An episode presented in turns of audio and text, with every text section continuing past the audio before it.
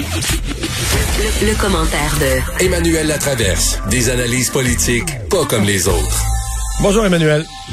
Bonjour. Je vois les réseaux sociaux qui s'enflamment, euh, analystes, commentateurs, politologues, qui n'en reviennent pas des propos de M. Trudeau aujourd'hui. Oui, je, je viens de les réécouter, puis je les ai même transcrits parce que j'ai essayé de comprendre ce qu'il voulait nous dire. Je vais le dire, je comprends pas. Je comprends pas. La question pourtant était simple. Là, on est dans tout le débat. L'appel finalement de M. Macron à ce que les euh, les démocraties occidentales euh, affirment l'importance euh, et le côté sacré de la liberté d'expression dans son ensemble, qui inclut le fait de blesser et de déranger. Donc, euh, euh, ça inclut le fait de permettre des caricatures qu'on juge inappropriées, même celles du prophète Mahomet dans certaines circonstances. Ça fait deux jours, ça fait depuis mercredi qu'on pose la question à M. Trudeau qui refuse de se prononcer sur la question fondamentale, est-ce que la liberté d'expression doit inclure le fait de se moquer de choses aussi sacrées que la religion, quelle qu'elle soit? Et M. Trudeau refuse carrément de se prononcer euh, là-dessus et ça donne des réponses absolument surréelles. Je te lis, dis-moi si tu comprends. Il y a toujours un débat extrêmement important et sensible à avoir sur des possibles exceptions, sur des enjeux où on ne veut pas blesser, mais souvent l'intention est moins importante et on peut quand même blesser. Donc, dans la société qui se veut baser sur le respect de l'autre, le respect et l'apprentissage ayons ces conversations complexes d'une façon responsable. Ouais. C'est toujours. Euh, c'est pas toujours bon de mettre par, pas toujours bon de mettre par écrit mot à mot ce que M. Trudeau dit parce que c'est pas toujours des phrases en bonne et due forme. Là. non, mais c'est pas ça. C'est que pour s'extirper d'avoir à trancher, sa logique, c'est que la liberté d'expression a des limites qu'il faut respecter, comme l'interdiction de crier au feu dans un cinéma. Ah, ça, c'est quand même une bizarre, c'est quand même une bizarre de métaphore à appliquer à tout ce qui s'est passé en France au cours des derniers jours. Je pense que c'est ça qui ben, secoue, là. Mais c'est un peu réducteur, on s'entend. Je veux dire, on est dans un an, des gens ont été décapités parce que des extrémistes islamistes utilisent le prétexte des caricatures pour égorger et semer la barbarie. Et le, parallèle que fait M. Trudeau sur ce chapitre de liberté d'expression, c'est tirer une crier au feu dans un cinéma. Pour dire, on peut pas dire n'importe quoi, là. Oui, mais c'est vrai. on ne peut pas dire n'importe quoi, mais la réalité, en tout cas, on, parle. débat, il y a, de toute évidence. Moi, je n'aurais pas cru qu'il y avait un débat, mais de toute évidence, écoutez, M. Trudeau, il y a une classe euh, politique qui croit qu'il doit y avoir des limites à la liberté d'expression, contrairement à, à ce fait assez avéré qu'explique M. Macron. Il y en a une dans la société. C'est euh, la propagation de la haine. Là. Hmm. Alors, Mais euh, Emmanuel Macron et euh, Justin Trudeau, là, c'était deux deux grands alliés. En fait, c'est que Monsieur on a l'impression que M. Macron, dans la réalité politique, les actes terroristes sur son territoire, a été obligé de durcir ses positions. Il était parti idéaliste, multiculturaliste, un peu comme Justin Trudeau, mais est obligé d'affirmer ses positions. Alors que Justin Trudeau, lui, est toujours à la même place, mais ce que ça fait, c'est que là, les deux sont plus...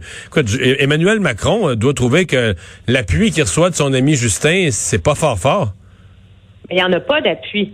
Je veux dire, si donner un appui à la France, c'est de dénoncer l'acte terroriste dont la France est victime, c'est pas un appui, à moins d'être un État voyou qui encourage le... La barbarie, les, meurtres. Là. Alors, ça va de soi. L'enjeu, c'est est-ce que le Canada appuie la France dans ce combat pour la liberté d'expression et contre la récupération à des fins terroristes d'un débat sur la liberté d'expression? Et à ce chapitre-là, M. Trudeau euh, refuse d'entreprendre ce, ce débat-là et par son abstention, donc, retire son appui à M. Macron. Et ce que de surprenant là-dedans, c'est que M. Trudeau joue beaucoup la carte du courage de dire les vraies choses. Il faut avoir le courage, il faut avoir le courage de se mettre à genoux dans la manifestation contre le racisme. Il faut avoir le courage de dénoncer. Et là, c'est avoir le courage de plonger tête première dans un débat qui est difficile. le débat sur la liberté d'expression sera toujours délicat parce qu'il nous confronte à accepter des comportements et des discours qui nous rébutent et qui nous révoltent et qu'on trouve dégoûtants. C'est le prix à payer pour nos démocraties. il est premier ministre du Canada et il n'est pas capable de l'articuler. C'est ça qui est surprenant. Moi qui prenne une position qu'une autre, on, peut, on peut être d'accord ou pas, mais il n'est même pas capable d'articuler une position là-dessus. Et finalement, ben, ces jours d'élection euh, mardi. Il reste euh, trois jours de campagne euh, aux États-Unis et le Canada se prépare déjà à la suite des choses.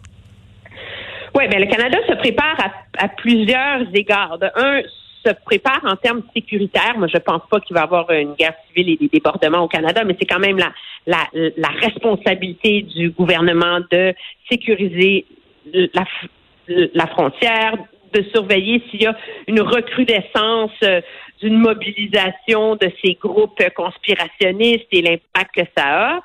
Et aussi, le Canada se prépare à être assis sur la clôture pendant longtemps, parce que c'est très clair que M. Trudeau a envoyé le signal sans équivoque plutôt cette semaine que le Canada va, être pris à éviter de se prononcer sur un litige qui peut perdurer pendant de nombreuses semaines. On le sait maintenant, ça peut prendre jusqu'à la fin novembre avant qu'il y ait légalement un vainqueur déclaré noir sur blanc pour deux raisons. D'un, on s'attend à ce que M. Trump refuse de concéder la défaite. Mhm. Et de deux, de toute façon, si c'est très serré, il y, a, des États où, objectivement, on ne pourra pas avoir les résultats le soir du vote, la Pennsylvanie et le Michigan. Alors, oui, ça place le Canada dans une position, euh, dans une position délicate. Là, tu parles, pour mettre ça concret pour les gens, mettons que Biden a l'air d'avoir gagné, puis que Donald Trump refuse, on va se retrouver comme parfois les les pays sont interrogés sur le, Venezuela. Est-ce que vous reconnaissez toujours Donald Trump comme président américain? ni plus ni moins, là. Oui, puis là, il va falloir dire qu'on laisse les, Américains finir de, de, compter, parce que généralement, la personne qui perd basée sur les projections et les tendances concède la défaite. Là, ça veut dire qu'il faut finir de compter les votes partout. On n'aura pas, on va pas s'approcher de finir de compter les votes en Pennsylvanie avant le 6 ou 7 novembre. Même chose au Michigan. Puis il y a d'autres États où les votes peuvent continuer à être comptés jusqu'à 6 à 9 jours après l'élection à cause du vote postal.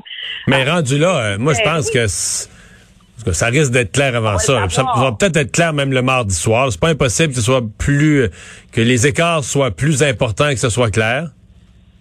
C'est pas impossible que ça soit clair, mais est-ce que ce sera suffisant pour permettre au vainqueur, si c'est pas M. Trump, on s'entend, de toute façon, il va dire qu'il a gagné, euh, de, de pouvoir prétendre légalement avoir gagné noir sur blanc. C'est ça qui est moins clair. Et donc, ça va être des jours absolument fascinants à suivre. Euh, pas comme si ça va être fini mardi soir. Moi, je pense que ça va ne faire que commencer hmm. certainement au courant de la semaine. C'est quand même pas banal parce qu'on parle. je, quitte le Canada, la, la, réaction du Canada, je retourne direct aux États-Unis que Walmart, c'est le grand détaillant établi partout sur le territoire américain, retire les armes à feu en vue d'une élection, tu dis OK, on est rendu là, là. Walmart enlève les armes à feu de ses comptoirs parce que là, il y, a une élection pour les jours avant et les jours après. Ben, à partir du moment où le président des États-Unis non seulement a clairement indiqué qu'il ne s'engageait pas à reconnaître le résultat de l'élection, et à partir du moment où, par euh, langage qui est même plus codé, il en a appelé aux groupes extrémistes, euh, tant les conspirationnistes que les suprémacistes blancs, à être prêts à prendre la rue. Et des groupes, euh, des groupes à prendre la rue, mais des groupes largement armés quand même. il y a des milices à travers ça. Là. Mario, à l'heure où on se parle, il y a des milices armées qui se pointent de toute façon dans les bureaux de vote pour aller intimider les électeurs. Et au Michigan, la gouverneure a essayé de les faire interdire de rentrer avec une arme à feu dans un bureau de vote et elle a perdu devant la Cour fédérale. Alors déjà, il y a une, menace et une tension militarisée par ces milices-là avant même qu'il y ait un affrontement ou un débat sur, sur les résultats. Donc, c'est pas de faire peur au monde. Il y a une crainte de débordement et de violence très sérieux aux États-Unis. Ça, c'est sans compter qu'on ne peut pas présumer de quelle sera la, les, les, les, phrases, les phrases que monsieur, ouais, mais les phrases que monsieur Trump pourra dire le soir même. On va suivre ça ensemble de toute façon mardi dans cette soirée électorale. Oui, hey, salut. Bonne fin de semaine.